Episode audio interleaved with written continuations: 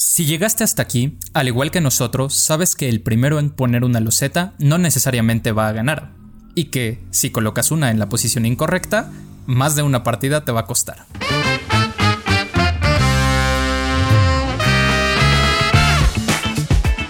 Te damos la bienvenida a un podcast realizado por David llamado Manual de Supervivencia Lúdica, donde hablaremos de la pasión de jugar juegos de mesa, rol, miniaturas y todo lo que esta maravillosa industria tiene para ofrecer. En este episodio hablaremos sobre la colocación de losetas, una de las mecánicas más sencillas pero llena de posibilidades.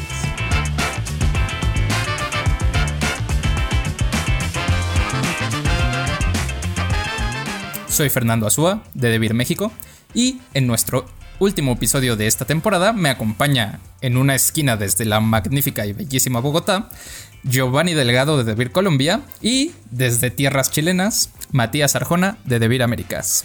Hola muchachos, ¿qué tal? Hola Fer, ¿cómo vas? Súper bien. Súper, súper bien. ¿No, no, ¿No les pasa que como que ya se está pasando volando el año? Ya estamos como en marzo, de, una. sí, se pasa bastante es nuestro primer aniversario de pandemia. Necesitamos comprarle su pastelito. Cumplí un año encerrado. Y aparte que esta semana eh, publicamos la portada de Bitoku para Essen. O sea, ya nuestra cabeza está como perfilándose al, sí, en octubre, inmediatamente. Tres parpadeos más y se acaba el 2021. Ojalá. Esperemos. que se acabe rápido esta cuestión. Sí, sí, bueno, pues el tiempo, el tiempo pasa siempre, ¿no? Y yo también estaba reflexionando apenas el día de ayer que 2020 se me pasó bastante rápido, ¿no? Y, como comentas ahora, ya estamos en marzo y ya estamos trabajando en cosas de octubre, ¿no? Entonces, ya se nos acabó el año. Y llegamos al último episodio de este podcast también. Exactamente. Oye, eso sí que es como... Eh, eso sí que se pasó volando. Partimos en bueno, la gente no lo sabe, pero nosotros partimos este proyecto como en junio, con una tímida conversación, así como, oye, hagamos un podcast, igual va a ser entretenido. Algo así. Y pasaron meses para poder prepararse, después sacamos el primer episodio en septiembre y de repente estamos en, en el último capítulo de esta primera temporada. Y yo me gustaría aprovechar la instancia de agradecer a toda la gente que siempre comenta cosas, incluso clientes que dice, oiga, usted se escucha más simpático en el podcast. No nos ven las caras de ogros que tenemos. Sí, sí. Claro. bueno, además no le estamos pasando bien, o al menos yo me la he pasado bastante bien a lo largo de, estos capítulos en el podcast y, y, vaya, estoy bastante curioso de, de saber qué es lo que viene en el futuro, ¿no? Sí. No, igual agradecer hartísimo a todos los que nos escucharon, porque como dijimos en el primer episodio, creímos que únicamente nuestras mamás eran las que iban a escuchar esto por lástima, pero hemos tenido muy buen feedback de todos ustedes, entonces saludos a todos. No nada más nuestras mamás nos escucharon. Claro, ahora son los primos y las tías. Llegamos ya hasta, hasta ahí. Par vecinos y chao. Bueno, pues, ¿qué les parece si comenzamos con el tema del día de hoy? Que llevando esta sección digámosle así, de mecánicas de juegos, ¿no? Ya hablamos un poco de colocación de trabajadores, hablamos un poco de los juegos cooperativos y todos esos. El día de hoy, eh, un tema bastante padre, eh, nos, da, nos va a dar de qué hablar y seguramente nos seguirá dando, ¿no? Porque tiene juegos extraordinariamente famosos, ¿no? Así tiene la joya de la corona de la colocación de los zetas, o al menos creo que lo más popular como Carcassonne. Y bueno, es una mecánica que puede ir a cosas más complejas, ¿no? Entonces, ¿de qué se trata esto?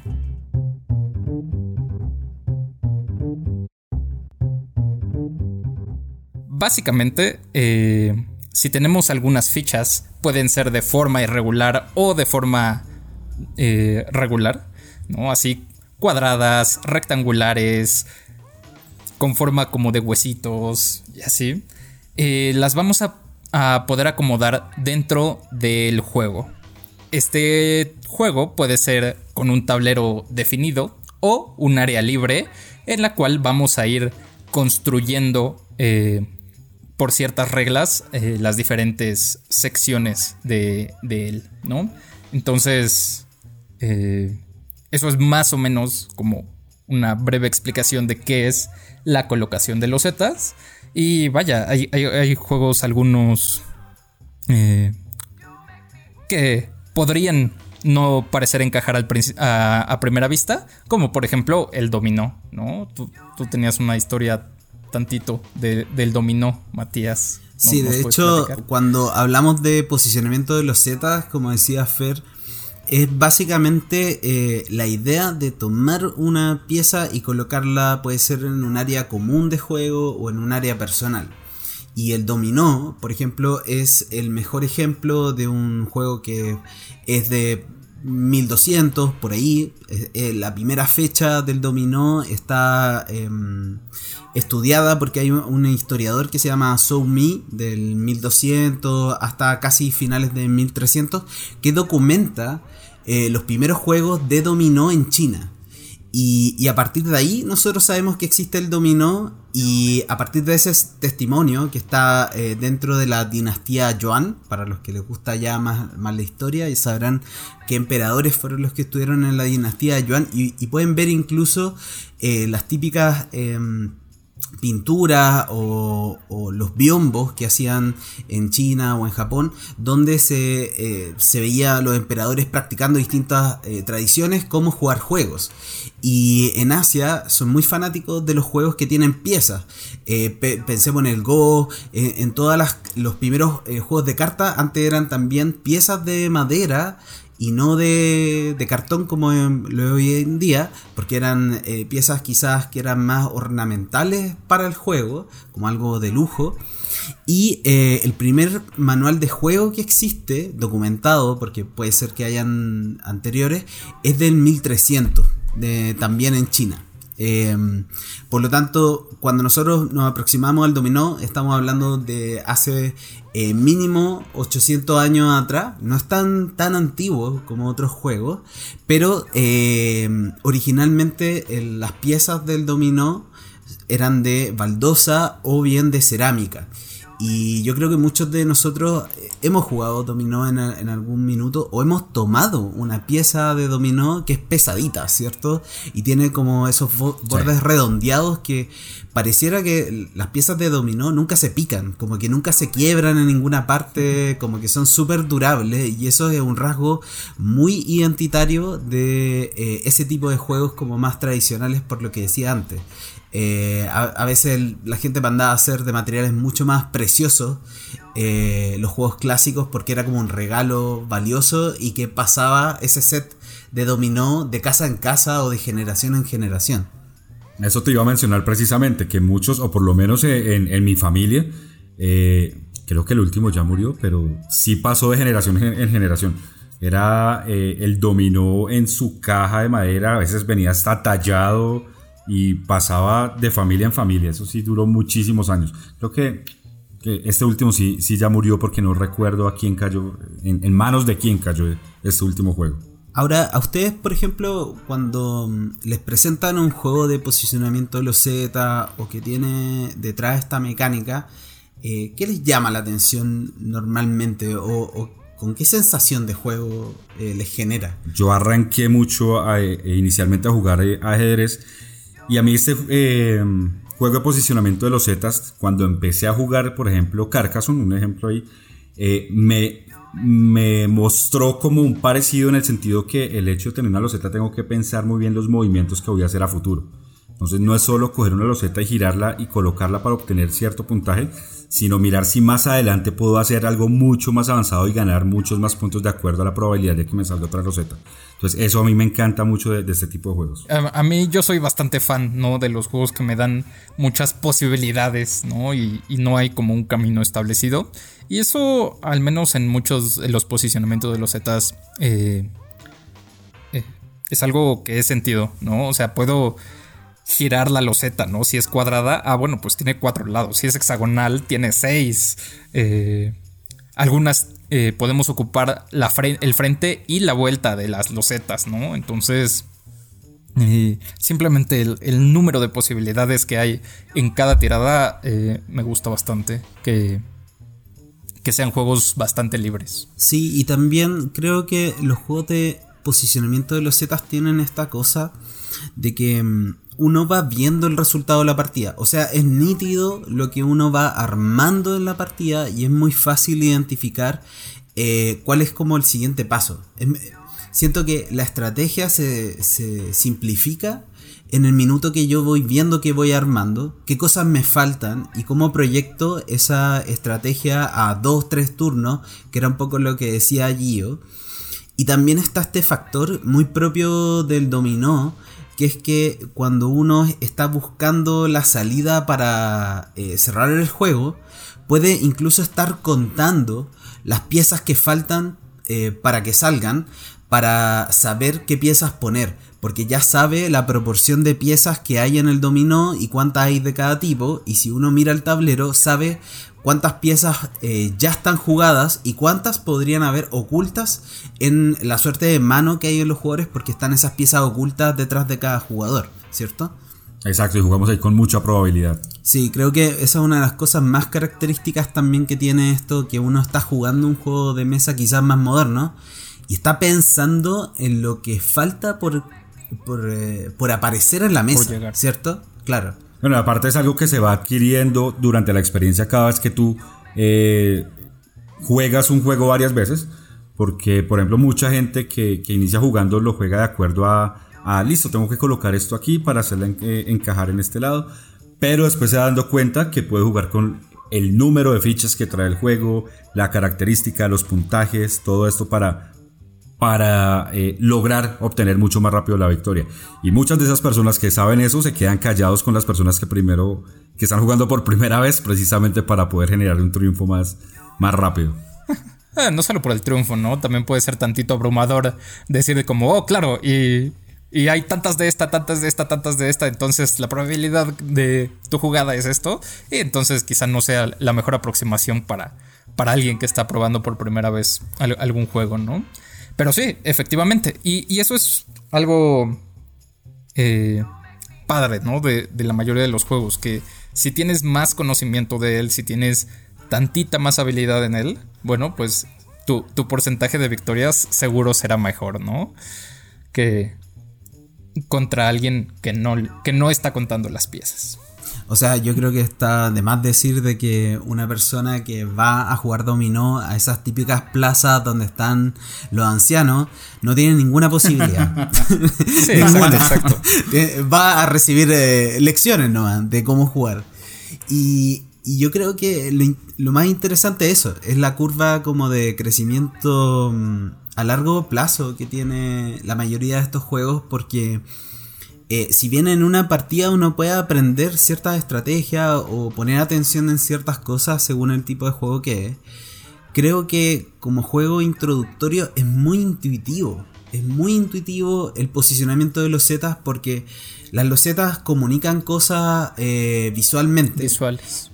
Claro, y se genera esta suerte como de patrones que uno va construyendo en la medida que va posicionando esta loseta en el campo común o en el campo propio, por así decirlo. Y está esta relación también con los materiales porque muchos de los juegos de posicionamiento de los zetas tienen materiales que son eh, ricos al tacto, o sea, muchas veces son piezas que, como decíamos, pueden ser pesadas o pueden ser grandes, o bien pueden ser de distintas texturas. Hay juegos, eh, por ejemplo, como el Kodama, que uno arma cosas con naipes que sería uno diría, oye, eso es como posicionamiento de los Z o posicionamiento de una carta. Es como un híbrido que está ahí entre medio y que en el fondo nos, hace repensar si, qué tipo de juego estamos jugando. Vaya, a, ti, ¿qué, más te gusta, yo, de, los juegos de posicionamiento de los Z? No, bueno, lo, he dicho, o sea, jugar con probabilidad, con poder planificar lo que puedo hacer eh, más adelante. Y tener una gran gama, porque son muchos eh, los juegos que, manejan esta mecánica, ya sea en un nivel básico o en un nivel más, más avanzado, eh, permite mucho la, la, apertura, digamos, de, juego en personas que, no conocen los juegos de mesa moderna. Y es, como decías tú en la parte introductoria, es una eh, mecánica sencilla, pero que atrapa mucho y es muy engomadora porque tras una partida tú quieres seguir jugando y jugando y jugando. Hay como una sed de venganza en cada uno de los juegos, de, decir puedo hacerlo mejor, de decir me equivoqué en tal cosa, o no les ha pasado que están en medio de la partida y siempre dicen no debí colocar esa ahí, hubiera colocado en tal lado, hubiera podido hacer tal cosa. Entonces siempre lo pone uno a pensar más allá de lo que está ejecutando en el momento. Aparte que yo creo que lo más interesante es eso, o sea, reflexionar durante la partida qué cosa hiciste mal y qué cosa debieses hacer correctamente. Pero, por ejemplo, si una persona nueva quisiera, o sea, nueva, entendámoslo como alguien que nunca ha jugado un juego de mesa moderno, eh, ¿qué cosa o, qué juego eh, en especial le recomendarías tú, Fernando?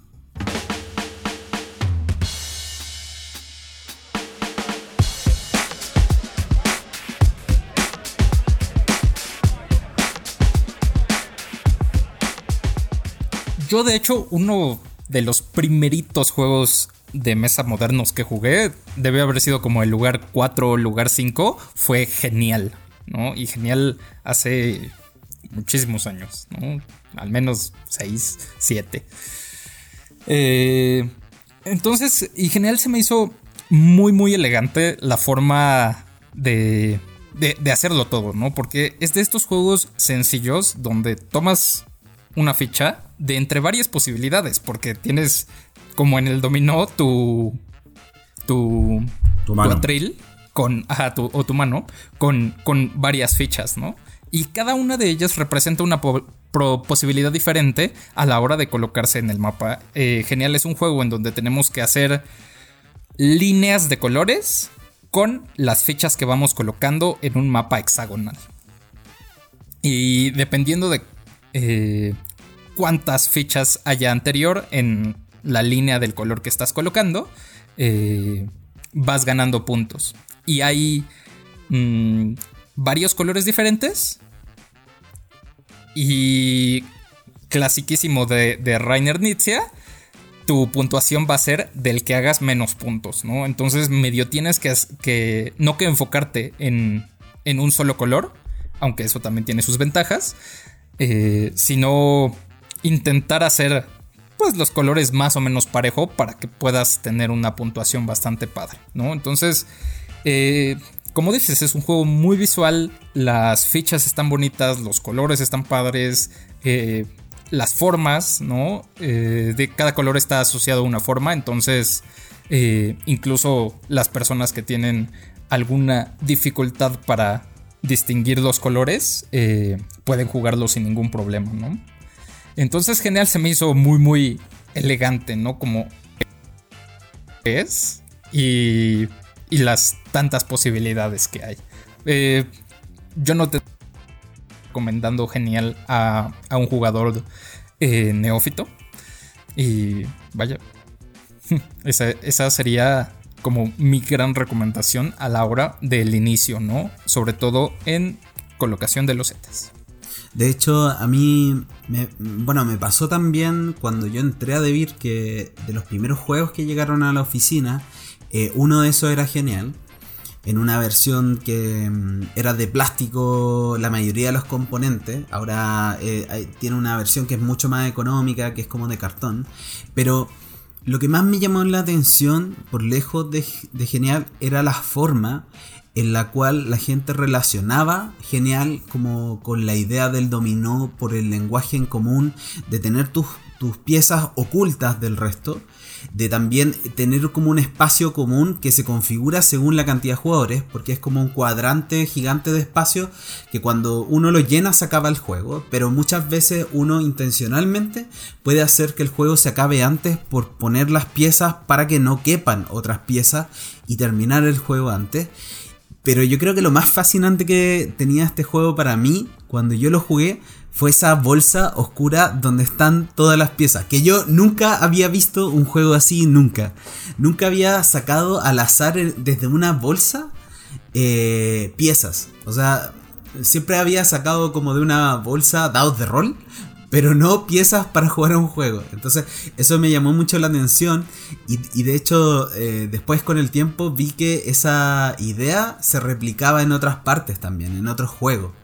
Eh, estaba en el laberinto mágico, en fin, como que se replicaba esa, esa, idea. Y eso que, eso que mencionas también de, de terminar el juego a propósito para, para, lograr una victoria, hace parte, digamos, de las tres características básicas de, de estos juegos de posicionamiento de los Zetas. Que primero es la orientación espacial, cómo la vas a colocar. El segundo es cómo planificas el futuro. Pero lo más importante es cómo molestas a tus amigos, cómo los bloqueas o cómo les terminas el juego para, para, que, no, para que no puedan ganar o terminar el juego ahí. Ahora bien, entonces, según lo que, lo que estamos hablando, ¿cuál recomiendo yo? ¿Cuál fue el primero que jugué? Pues obviamente uno que ya creo que la mayoría de los que nos escuchan lo han jugado y están esperando ahorita noticias este 2021. Pero como ya hemos hablado de él en capítulos anteriores, ya Carcassonne ya hemos hablado mucho, un juego donde colocas las losetas para obtener eh, puntajes por reinos y caminos. Voy con mi segundo juego favorito, que fue de los primeros que jugué, que es Cacao, que tiene una mecánica muy parecida en el sentido que eh, eh, tienes que colocar losetas, colocarlas con una orientación espacial según lo que te convenga. Y lo que tienes que hacer en Cacao es que cada uno de los jugadores hace parte de, o es el jefe de una tribu en la que tienen que llevar a su pueblo a la fama y tienen que cultivar y vender cacao porque el juego lo gana la persona que más monedas tenga. Entonces, aquí se maneja también muchísimo la estrategia, cómo vas a colocar tu loseta, ya que de acuerdo a la ficha donde esté el Meeple es la acción que se va a, ejecutar en ese momento. Entonces tú decides, por ejemplo, si vas a apuntar hacia el mercado para vender el cacao que has producido o si vas a apuntar hacia las minas para eh, obtener algo de oro, algo, algo de monedas también o hacia los centros de culto solar o los templos, cómo los vas a colocar porque te dan puntuaciones al final de la partida.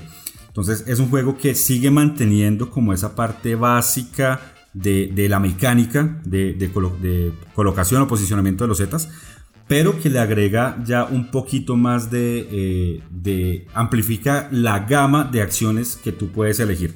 Ya no es solo colocarla y hacer reinos y caminos o, campos, sino ya tomar muchas más decisiones de acuerdo a, las, a los asentamientos o a las eh, posibilidades que te da el juego. Todo al aguador, siempre. Todo al aguador. aguador. no, y además, eh, Cacao también me impresionó bastante cuando vi por primera vez su portada y sus componentes, al ser muy, muy, muy bonito. Así la selva se va integrando, ¿no? Ficha a ficha vas explorando la selva y sí vas sintiendo que, estás descubriendo nuevas zonas. Eh, Aparte que tú ves la portada y ves lo que tú mencionas de la selva y, lo hace ver como muy, muy latino, muy de acá, ¿sí o no? sí, sí, sí, se siente. Sí, de hecho, a mí también me llamó mucho la atención cuando salió el juego eso mismo, como la, la identidad que hay detrás de la temática, que es sobre, en el fondo, sobre el Amazonas. Y, nos pasa también muchas veces que a veces nos llega un juego que viene eh, temáticamente barroco de Europa del Este y en verdad como que uno no, no siente una conexión como con no hay conexión cultural. Exacto, no, no hay ninguna conexión con el juego. Y, y en Cacao, cuando uno hace como el final del juego, que ya uno desplegó como todas las losetas, uno ve la selva y como el desarrollo quizás hasta cierto punto correcto históricamente de lo que eran esas tribus en esos lugares.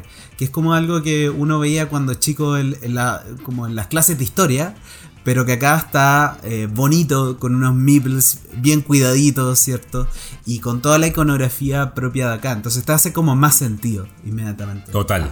Eh, también, digamos, algo importante eh, que mencionabas también antes, es que son juegos donde el mapa es de libre construcción. O sea, tú, lo colocas sobre la mesa y te vas desplazando por la mesa sin un límite eh, en el que tengas que eh, aferrarte para cumplir, digamos, tus puntos, como otros juegos de los que hablaremos ahorita.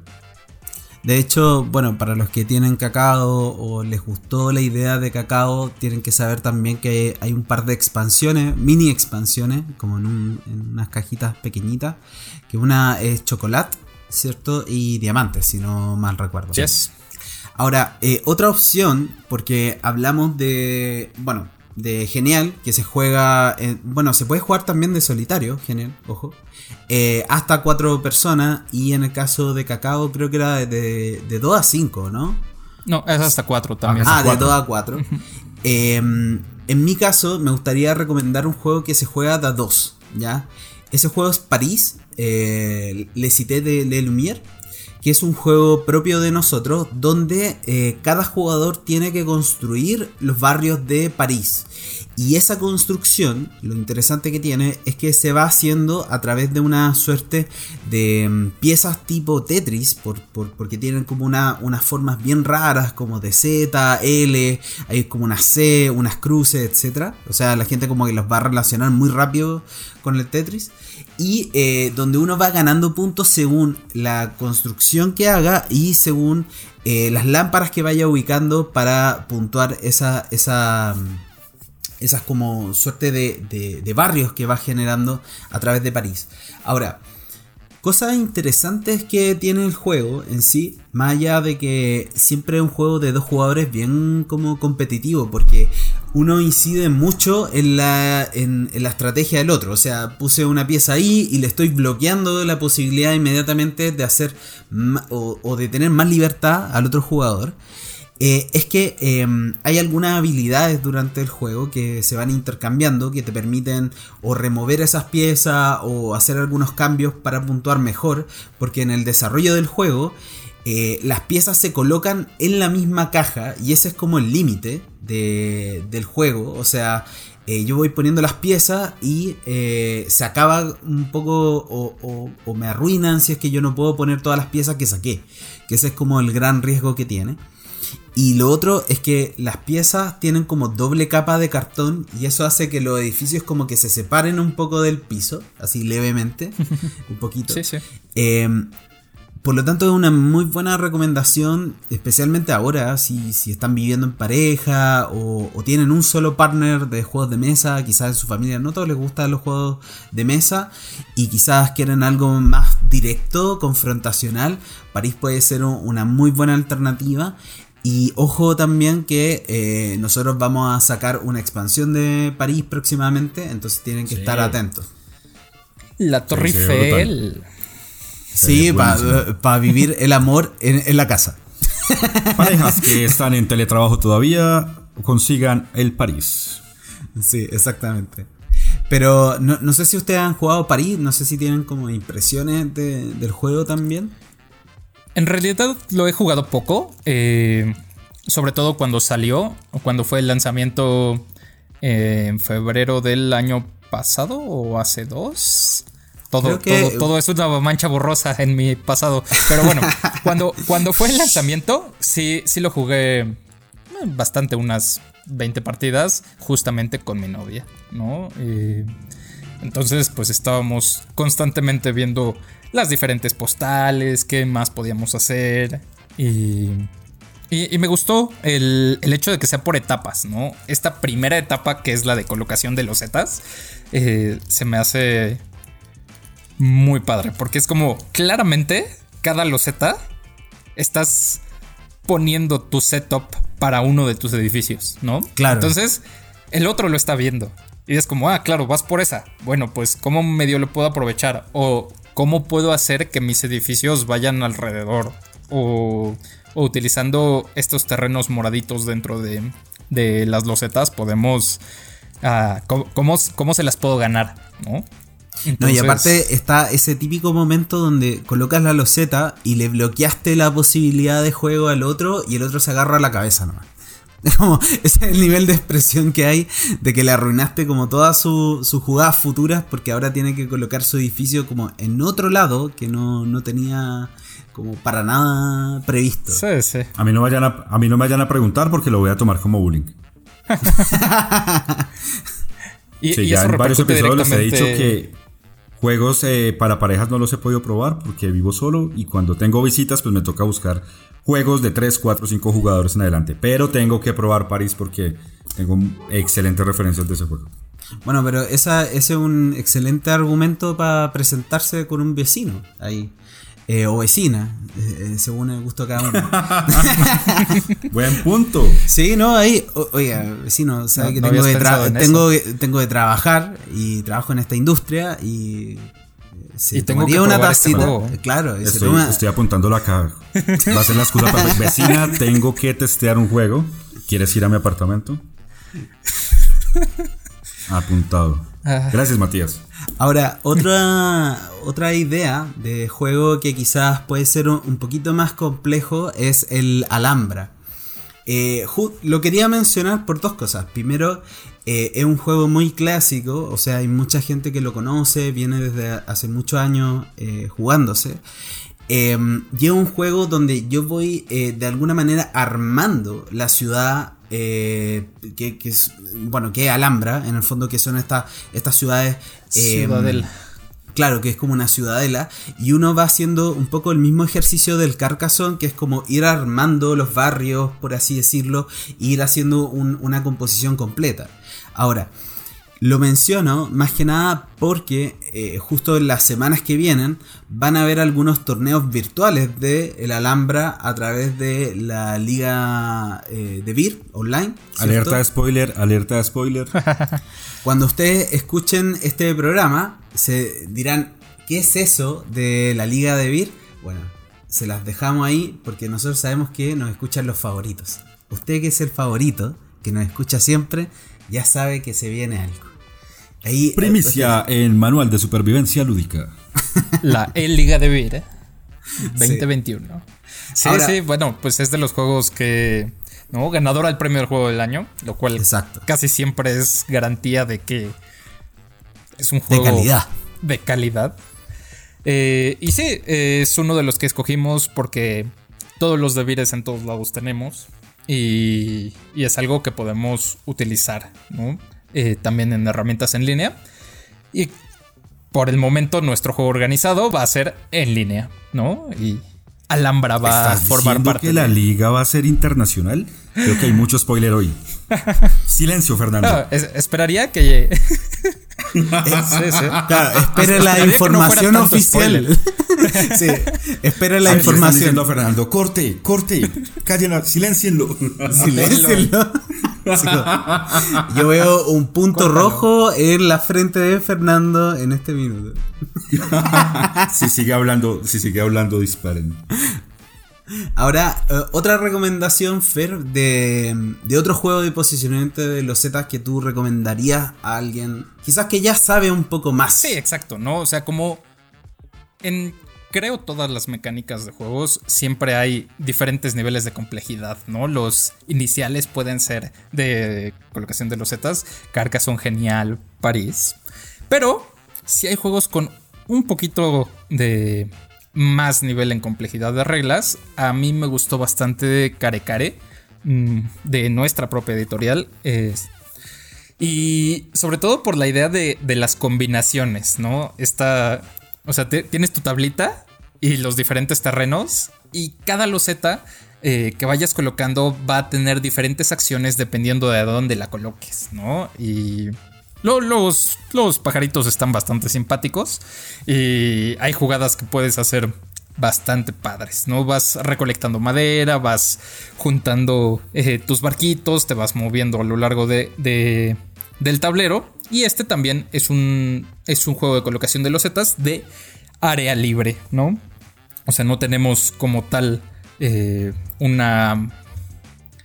un blueprint en hacer, pero... Ajá, sino que lo vamos construyendo mientras vamos jugando, ¿no? Y ahí vamos haciendo puntos, ¿no? Caricare se me hace bastante padre. Sobre todo como la, la innovación de este cuadrante, ¿no? De, de combinaciones. Sí, y también tiene esta cosa de que cuando tú pones una loseta en un lugar, genera un efecto particular según con qué está colindando. Que eso no lo tienen. exacto, sí, sí, sí. No, sí, que eso no lo tienen muchos juegos en verdad. Muy como que eh, en realidad muchas veces uno coloca la loseta y puntúa directamente o, o espera a puntuar a futuro. Eh, por la construcción con- completa o cosas por el estilo, pero en Care Care genera una reacción inmediata en el campo de juego que eso no, no lo tienen muchos juegos en verdad y, y vale Y de la hecho, pena. muchos, muchos han intentado eh, combinar varias mecánicas en un juego y no siempre funciona tan bien como funciona en Care Care. Sí. O sea, está a la, encaja a la perfección. A, a mí, a mí me pasó la, la primera vez que jugué Care Care que me costó un poco como entender bien cuáles son todos los efectos. Pero cuando ya lo entendí en una segunda partida, ya iba intencionalmente a poner una pieza eh, al lado de alguien para generar un efecto negativo para esa persona. Y, y ahí uno ya entendió que eh, progresó en el juego. Ya uno una mala persona en ese minuto. Sí, sí. Como lo que pasa en Carcassonne, que uno le pone el camino que no puede completar eh, para que no pueda completar el castillo y cosas así. Sí, bueno, eh, no necesariamente tienes que ser mala persona, ¿no? Así puedes simplemente aferrarte a ganar. O sea, yo creo que la gente que, que está escuchando este episodio ya sabe que, que a lo largo de todos los episodios yo he contado que soy un pésimo jugador, una gran persona, pésimo jugador.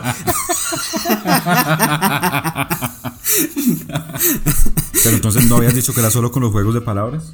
Ya, Eh, ya no, agregaste eh, uno eh, más ahí. No, no, en, en los juegos de palabras soy eh, un, un jugador bonus. O sea, yo, yo- no, yo soy un jugador bonus en el, en el de palabras. O sea, soy de esos jugadores que quedan últimos nomás. Que le- les dan como el galardón. Usted participó, gracias por participar. El trofeo ahí nominativo y cosas así. No, bueno, y también hay una clara diferencia entre maldad, ¿no? Así, ser, ser una persona malvada y ser una persona mala en juegos de mesa, ¿no? Una persona pérfida. No, sí, porque hay, hay jugadores que juegan únicamente para dañar el juego de los demás sin importarle, eh, sin ir por El el, juego, triunfo. sí, sí, Otra sí. cosa es que uno vaya por el triunfo, pero si se le presenta la oportunidad, pues deja el dañito ahí y sigue su camino. Y esto sobre todo en juegos de dos, ¿no? O sea, en juegos de dos, claramente, si haces una jugada para, para perjudicar al otro, o sea, te beneficia automáticamente, ¿no? Casi por... O sea, Claro, y que, eh, que es un poco el ejemplo de Carcassonne que lo hemos conversado acá antes, que no es lo mismo jugar de 5 a jugar de 2 Carcassonne. Son dos juegos totalmente completos. Totalmente completos. Completamente diferentes. O sea, sí, sí, de dos es súper competitivo. De más personas ya va siendo tantito más Más amigable. ¿No? Así de, ay, sí, todos estamos en la misma ciudad gigante. Es como, ah, bueno. Bueno, otro del que yo también quiero hablar, eh, que, que de hecho veo complicado explicarlo a través de un audio, a través de un podcast, porque no sé cómo explicar las, las piezas, es Number 9. eh, un juego en el que las piezas son números, pero cada número está geométricamente... eh, tiene, Son como bloques. sus O sea, cortes qui- quizá son- imagina un, un cuaderno cuadriculado, ¿no? Y eh, de esos de cuadro grande, como muy. Cuando uno de hacía la las primaria. figuritas con esfero Ajá, de hacer exacto. los numeritos con líneas y diagonales, digamos que básicamente a- así van los números.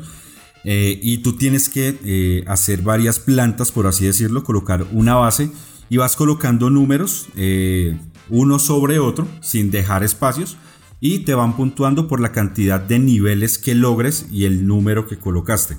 Es un juego en el que también tienes mucha estrategia. La ventaja o la diferencia con los otros juegos es que no hay un, un mapa central en común, sino que cada jugador eh, tiene su, su, su propio eh, campo, su propia área, por así decirlo, y sobre ese es que va armando. Entonces cada jugador, eh, como digo, no hay, no hay nada en común, no se puede afectar a otro jugador, sino todas las decisiones me van a afectar directamente a mí.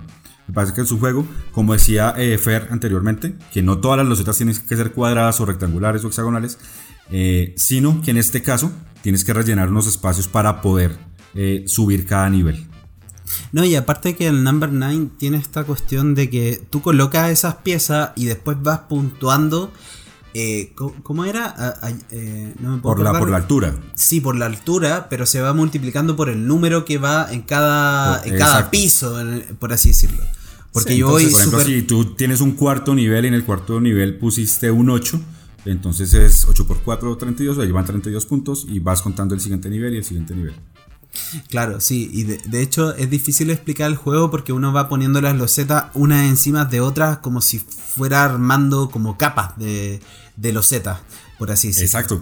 Por eso decía que explicarlo eh, acá a través del podcast es un poco complicado, pero los invitamos igual para que entren a, a la reseña eh, y puedan llevarse una idea más clara del juego porque es demasiado entretenido, es muy familiar y aparte tú lo puedes jugar ya sea con tus papás o con tus hijos, o sea, tiene un rango de, de- de edad en el que lo puedes aplicar. No, y llama mucho la atención en la mesa. Yo me he dado cuenta, eh, bueno, anteriormente en, las demos que se hacían en, ferias del libro y cosas así, que esta idea de multiplicar los puntos eh, matemáticamente eh, llamaba la atención a mucha gente, porque te hace sentir que tú estás construyendo em, algo con una estrategia detrás de puntuación final. Eh, por lo tanto, si no te sale la ecuación, eh, vaya a quedar con pocos puntos al final. Y, eso es como también el desafío. Claro, que tienes que empezar a colocar estos números. Eh, inicialmente uno lo hace para ocupar los espacios, pero sabes que los números de mayor denominación tienes que tratar de armarlos en la parte alta para que te multipliquen. Entonces es otra de las estrategias que se van manejando. Pero son excelentes bases también, ¿no? O sea, por ejemplo, el 9 y el 8 tienen formas bien regulares que quedan bastante bonitas, ¿no? Entonces también es, este riesgo-beneficio, ¿no? De... Eh, costo-beneficio. De, de cómo... De si colocar un número arriba que te va a dar puntos o si sigues expandiendo un poquito la base, ¿no? La manera en que yo un poquito lo explico es como una pirámide, ¿no? Con, juegos, porque pues siempre vas a ir eh, colocando menos fichas en la parte de arriba. ¿No? Sí, claro, tienes que tener una base muy amplia y generalmente los números, como tú dices, como el 9, como el 8, son los que permiten ampliar esa base. Y de ahí para arriba se va armando como una pirámide, me parece muy bueno eso, eso que acabas de decir, eh, para mentalmente llevarse una idea de cómo se va construyendo. Sí, sí, la primera vez que tomé un number 9 así entre mis manos, hice, no sé, 20 puntos, una cosa así terrible. Porque como que en las cosas de percepción espacial no, no soy tan bueno, ¿no? O sea, como que en los juegos que tienen Tetris también se me dificulta tantito el, el pensar el acomodo idóneo, ¿no? Entonces, este es como Tetris en 3D. Eh, vaya, así muy mal, muy mal las primeras 10 partidas, pero... Tu debilidad es Ubongo.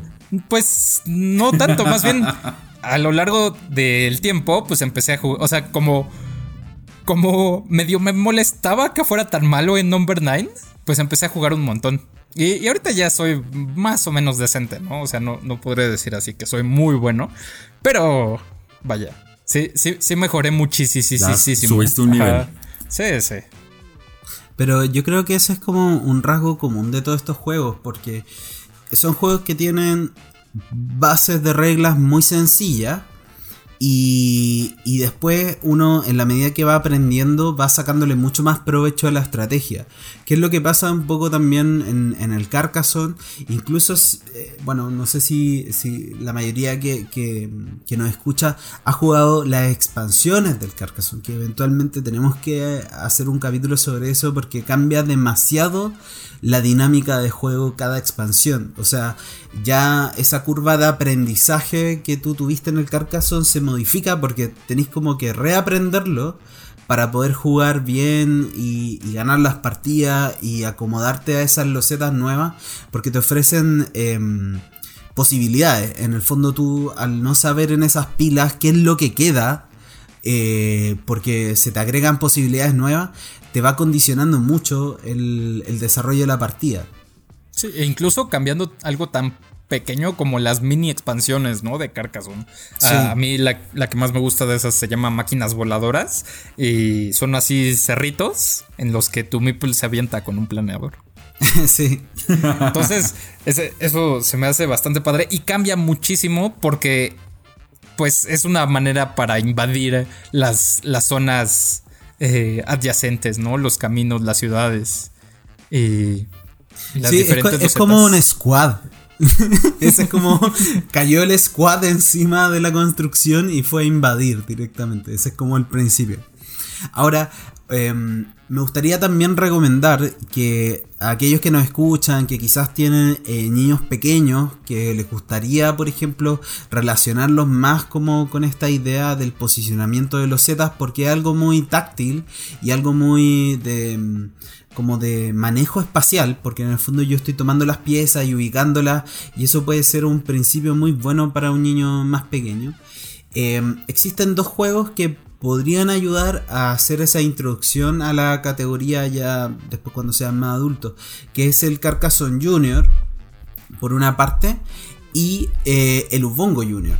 ¿Ya? El Ubongo Sí. Junior también tiene este componente de ir armando puzzles con, eh, con piezas, con losetas, que, que- que en ese sentido no es como los otros juegos que hablábamos antes, que uno va armando estrategias turno a turno, sino que uno resuelve el puzzle y después te ofrecen un puzzle nuevo donde uno tiene que manipular y hacer coincidir las piezas. Y normalmente es con piezas que son como tipo Tetris. El otro día me acuerdo perfecto que en un grupo de Facebook eh, un adulto decía que eh, el juego venía malo porque eh, había un set de piezas que no coincidía con el puzzle y después de ahí para abajo como 100 comentarios, no, lo que pasa es que tenéis que mover este para acá, este para allá y hacer... Ah, y era como, oh, disculpa, creo que, que estaba todo bien. Y, y lo bueno, lo bueno de, de Ubongo, ya, eh, ya que lo mencionas igual, es que aparte que listo, son figuras irregulares porque son las figuras que generalmente vemos en Tetris, eh, que ya da un acercamiento, como tú dices, a los niños para entender eh, cómo colocar y girar espacialmente una loseta, es eh, el tiempo. Y es que tú tienes un espacio, tienes que colocar las figuras que encaje totalmente, pero tienes un tiempo para lograr obtener un, un puntaje, una, una gema o algo así.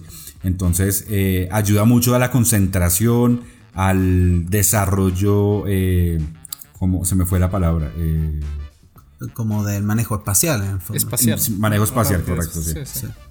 Igual, eh, ojo que el Uongo Junior no tiene el factor de tiempo, el Uongo normal sí, pero este sí es un dato relevante si, si quieren hacer como una junta en familia, es que pueden combinar los dos Uongos, porque los adultos pueden jugar con los, con los puzzles del que es para adultos, en el fondo, y los niños al mismo tiempo eh, pueden jugar con los que es versión para niños, que son puzzles más chiquititos, más fáciles de, de manipular, con formas de animal y cosas así. Y, ambos pueden jugar porque en, en el fondo el sistema de puntuación es el mismo. Entonces eh, se combinan las dos cajas con los dos elementos, pero los adultos juegan con los elementos de adultos, los niños con el Ubongo Junior, y eso está bueno para integrarlos también, porque Sí, una gran manera de incluir a los niños, ¿no? En, en la mesa de juegos con todos. Sí, por mi parte yo creo que una recomendación un un poquito más avanzada de las cosas que nosotros ya nombramos, que también lo mencioné eh, anteriormente en otro capítulo del Gange, porque tiene un factor de worker placement y al mismo tiempo de posicionamiento de los Z en el lugar que eh, le corresponde, que es personal. Uno va armando como, por así decirlo, como una hacienda, como un campo, con distintas propiedades, las va encajando y según eso va puntuando.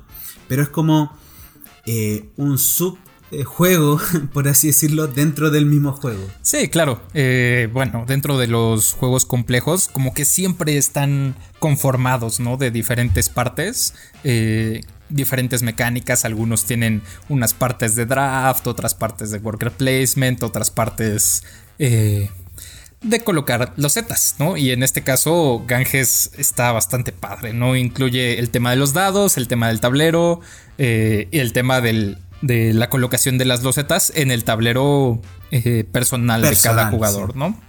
Eh, es un juego que también a mí me gusta mucho, tanto por el arte, por la manera en que se puntúa, ¿no? Así se, se vuelve tantito diferente.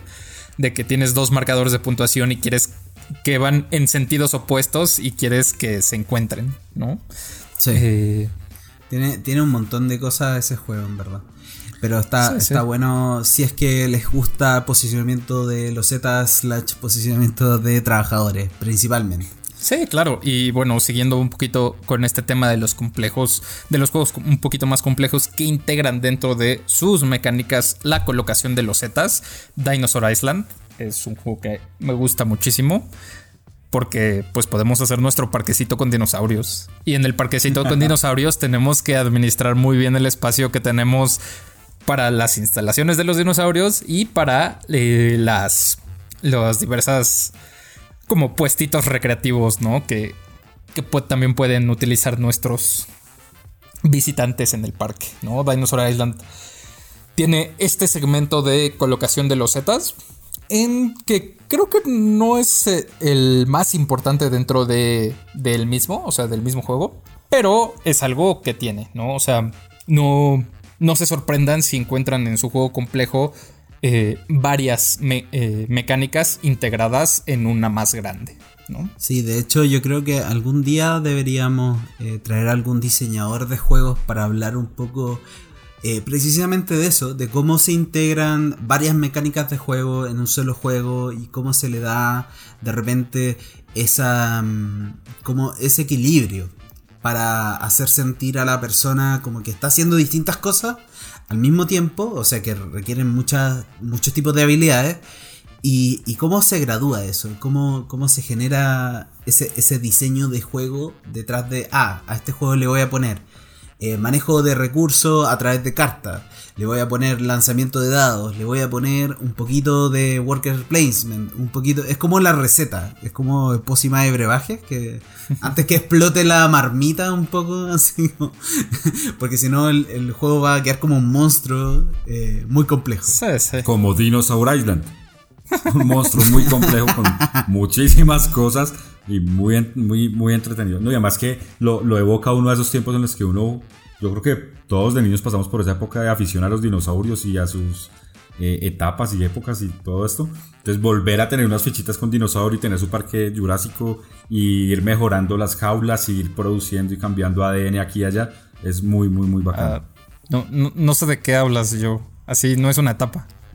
no, así. A mí, me siguen encantando los dinosaurios.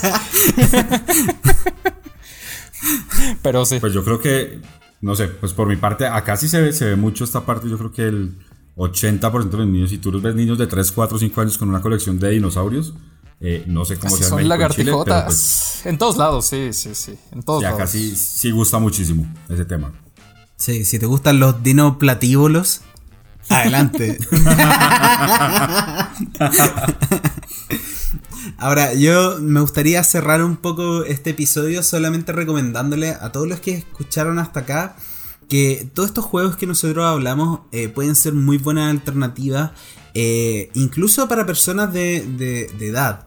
¿Por qué? Porque muchos de los juegos que comentamos, como el Genial, el París, eh, incluso el Number 9, tienen, em, son juegos abstractos y por lo tanto una persona que jugó dominó en su momento podría perfectamente, rápidamente adaptarse y jugar e-, estos otros juegos que son un poquito más complejos. Quizás tienen algunos niveles más de reglas y, van por un tubo porque van, van entendiendo la lógica de construcción del juego. Sí, sí, son juegos eh, tremendamente accesibles eh, en cuestión de reglas, ¿no? En cuestión de aprender a jugar. Es como, tómala, así, ensámblala y ya. Y, y, de hecho, un dato para que sepan: en la Board Game Geek hay alrededor de 90.000 juegos inscritos en total. O sea, juegos de mesa solamente, no juegos de rol y qué sé yo. Los de posicionamiento de eh, los Z son alrededor de 7000. O sea, más o menos son casi eh, un 8%, sí, de, de, todos los juegos que existen. Eh, por lo tanto, no es una categoría para nada menor. Gusta muchísimo. Sí, sí, si conoces 12 juegos, es muy probable que conozcas uno de posicionamiento de los Zetas, ¿no?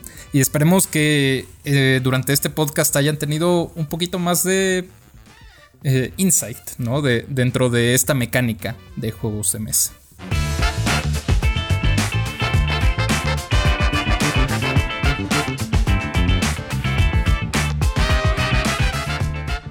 Nos despedimos, muchísimas gracias a todos y todas quienes nos escuchan y recomiendan este podcast.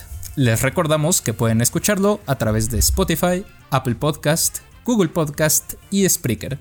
Además, para conocer más sobre nuestros juegos de mesa y nuestro catálogo disponible en tu país, visítanos en www.devir.com o en las redes sociales de Devir América, Argentina, Chile. Y lo más importante es que nos esperen para la segunda temporada, porque la segunda temporada se viene. Se viene ¿Cómo así, segunda temporada? Sí, está confirmado, como Netflix. está confirmado. Segunda último episodio. Todavía no nos, no nos, cancelan. Eso, eso, es lo positivo. Igual que en Netflix, es oficial. Hay segunda temporada. Para pa pa pa. Sí, Sí, entonces quizá estemos un, un ratito sin publicar un episodio nuevo, pero vaya, pueden disfrutar siempre los episodios que ya están. Y seguir esperando los que vienen próximamente. Nos veremos entonces. Chau, chau, chau.